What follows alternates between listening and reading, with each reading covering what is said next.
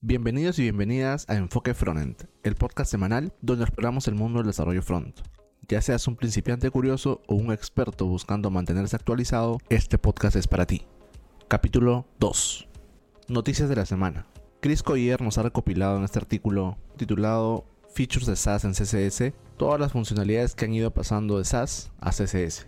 En el artículo podemos encontrar desde funciones matemáticas hasta concatenaciones de CSS variables que ahora se conoce como Custom Properties en CSS, así como el nesting, funciones de trigonometría, manipulación de color entre otros. Asimismo podemos encontrar algunas implementaciones que SAS tiene pero que CSS ha decidido dejarlas de lado, como por ejemplo bucles, for, each, while, condicionales como if, else, entre otras cosas.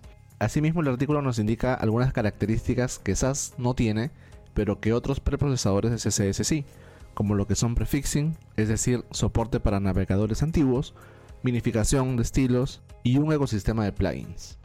Recuerda que el enlace estará en la descripción del video. La siguiente noticia nos habla de cómo utilizar la media query de Prefers Color Scheme, o también conocida como la media query que te permite trabajar con distintos temas. El ejemplo más utilizado de esta media query es cuando quieres trabajar con un modo oscuro y un modo claro. Podemos hacerlo por CSS, utilizando esta media query, definiéndola con un arroba media y asignarle el valor que queremos modificar. En este caso puede ser un light o un dark mode y dentro de este media podemos definir estilos para que se apliquen cuando la media query haga match con lo que tenemos en nuestro código. Es decir, si es dark, aplica estos estilos y si es light, aplica otros estilos. Otra forma de utilizar esta media query es por JavaScript. ¿Cómo podríamos hacerlo? Podríamos hacer uso del método matchMedia del objeto window el cual nos permite saber cuando la ventana hace match con alguna media query.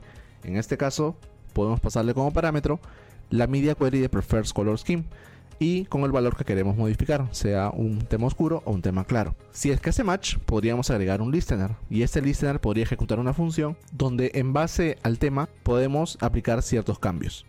Hay otra forma también de detectarlo directamente en HTML. Por ejemplo, podemos tener una etiqueta picture. Dentro del picture tenemos una etiqueta source donde le podemos pasar como atributo media la media query que queremos que haga match, en el cual si hace match con el tema que tenemos activado, va a mostrar u ocultar la imagen dependiendo de la media query. Lo mismo podría aplicar para lo que son los favicons, donde simplemente le pasamos el atributo media otra vez con la media query de prefers color scheme y en base a eso podemos tener favicons dinámicos un favicon para modo oscuro y un favicon para modo claro. Te dejo el enlace en la descripción del video. Noticia número 3. Pletier se actualiza. Tenemos nueva versión de Pletier, la versión 3.0. Según su documentación oficial, han migrado a utilizar ECMAScript Modules para todo su código fuente. Este cambio va a mejorar mucho la experiencia del desarrollo, pero si es que lo prefieres, aún puedes utilizar la versión de CommonJS. Esta versión viene con breaking changes. Hay cambios a nivel de Markdown, hay cambios a nivel de la interfase de plugins y varias mejoras de formateo y corrección de errores. Encuentras el link en la descripción. La siguiente noticia nos habla de nuevas unidades de viewport en CSS, donde el problema que teníamos era que al definir un elemento y queríamos que este elemento tome el 100% del high disponible, definíamos un high de 100 BH, es decir, 100 view high.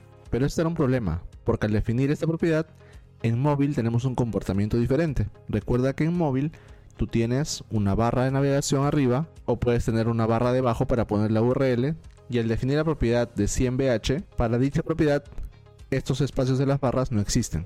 Para resolver esto, el grupo de trabajo SSS ha propuesto nuevas unidades, SVH, LVH y DVH, los cuales son acrónimos para Small, Large y Viewport dinámico. SVH o Small Viewport representa el tamaño completo de la pantalla antes de que la barra de direcciones se achique. Large Viewport representa el Viewport High después de que la barra de direcciones se ha achicado. Y la Dynamic Viewport es aquella que trabaja de acuerdo a las acciones que tú vayas haciendo. Si abres la barra de direcciones y modificas un enlace, la Dynamic Viewport va a cambiar. Si es que cierras la barra de direcciones, la Dynamic Viewport se actualizará. Esto nos va a ayudar mucho cuando queremos utilizar elementos sticky o mostrar modales, por ejemplo. Te dejo el enlace en la descripción. La siguiente más que una noticia es un anuncio y es que Free Code Camp ha publicado un artículo donde te explica cómo es que funcionan las promesas en JavaScript. Pero es una guía para principiantes. Entonces puedes encontrar aquí tópicos súper interesantes como por qué debería interesarte aprender sobre promesas, qué es una promesa, cómo crearla, cómo tener un callback de una promesa, cómo manejar los errores, qué significa async await, cómo crear una función asíncrona, cómo utilizar la palabra reservada await, entre otros tópicos. El enlace lo encuentras en la descripción.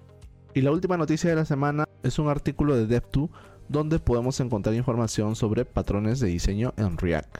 Aquí podemos encontrar patrones como el presentational y container, high order components, render props, component components y los hooks. Encuentra el enlace en la descripción. Video de la semana.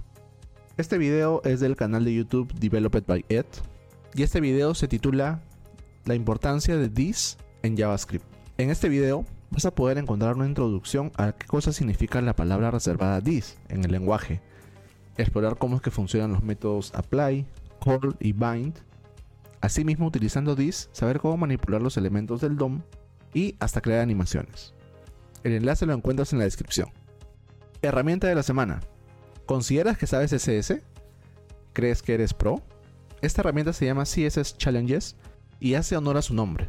Son exámenes de CSS que puedes rendir para medir tu nivel actual de CSS, ver qué es lo que te falta repasar, ver qué temas dominas y saber en qué estado estás. La URL es css-challenges.com. El enlace lo encuentras en la descripción. El artículo de la semana se llama Una guía de estándares de código para mejorar nuestra calidad. En este artículo podemos encontrar una lista de cosas que podemos aplicar como desarrolladores o que podemos poner en nuestros equipos de trabajo para poder mejorar la calidad del código que entregamos desde indentación, formateo, naming conventions, comentarios, documentación, manejo de errores, cómo testear, seguridad y algunas recomendaciones extra. Encuentras este enlace en la descripción. Y por último, pero no menos importante, ¿qué aprendimos esta semana? Estos días me asignaron una tarea un poco compleja, la cual consiste en lo siguiente. Tenemos un formulario de varios pasos, donde por cada paso que el usuario completa, capturamos los eventos y la información que va llenando. Pero hay algunos proyectos donde esta información no está siendo íntegra al 100%, es decir, no están llegando los eventos correctos. Entonces me dijeron utiliza el script de Google Analytics y mira qué es lo que está pasando. Para esto, otros desarrolladores habían creado una herramienta de automatización, la cual está basada en Playwright. Playwright es una herramienta de automatización end-to-end, donde puedes escribir tests automáticos en distintos escenarios, puedes correrlos tanto en consola como en modo gráfico, hasta puedes generar tests automáticos de acuerdo a las acciones que tú ejecutas en el software. Tienes una trace view donde puedes ver todos los eventos y acciones que se han ejecutado desde que corriste el test hasta que falló o hasta que el test fue satisfactorio, la cual te permite debaguear a profundidad y saber qué es lo que está pasando. De esta forma, utilizando herramientas como Playwright, podemos profundizar el análisis que hacemos de un ticket y podemos encontrar posibles escenarios o posibles soluciones al error que está reportado. Si bien al día de hoy sigo aprendiendo cómo utilizar la herramienta y analizando el caso específico, para la siguiente semana te traeré una actualización y les contaré más detalles sobre cómo pude resolver el issue o cómo impactó esta herramienta en mi flujo de trabajo como frontend. Un último consejo, no se limiten a las tecnologías clásicas HTML, CSS y JavaScript. El mundo del front va mucho más allá y hoy en día aprender y aplicar testing es súper, súper importante. Desde test unitarios, test end-to-end, test de integración, entre otras cosas. Y eso es todo por este capítulo. Espero que te haya gustado y nos vemos en el siguiente.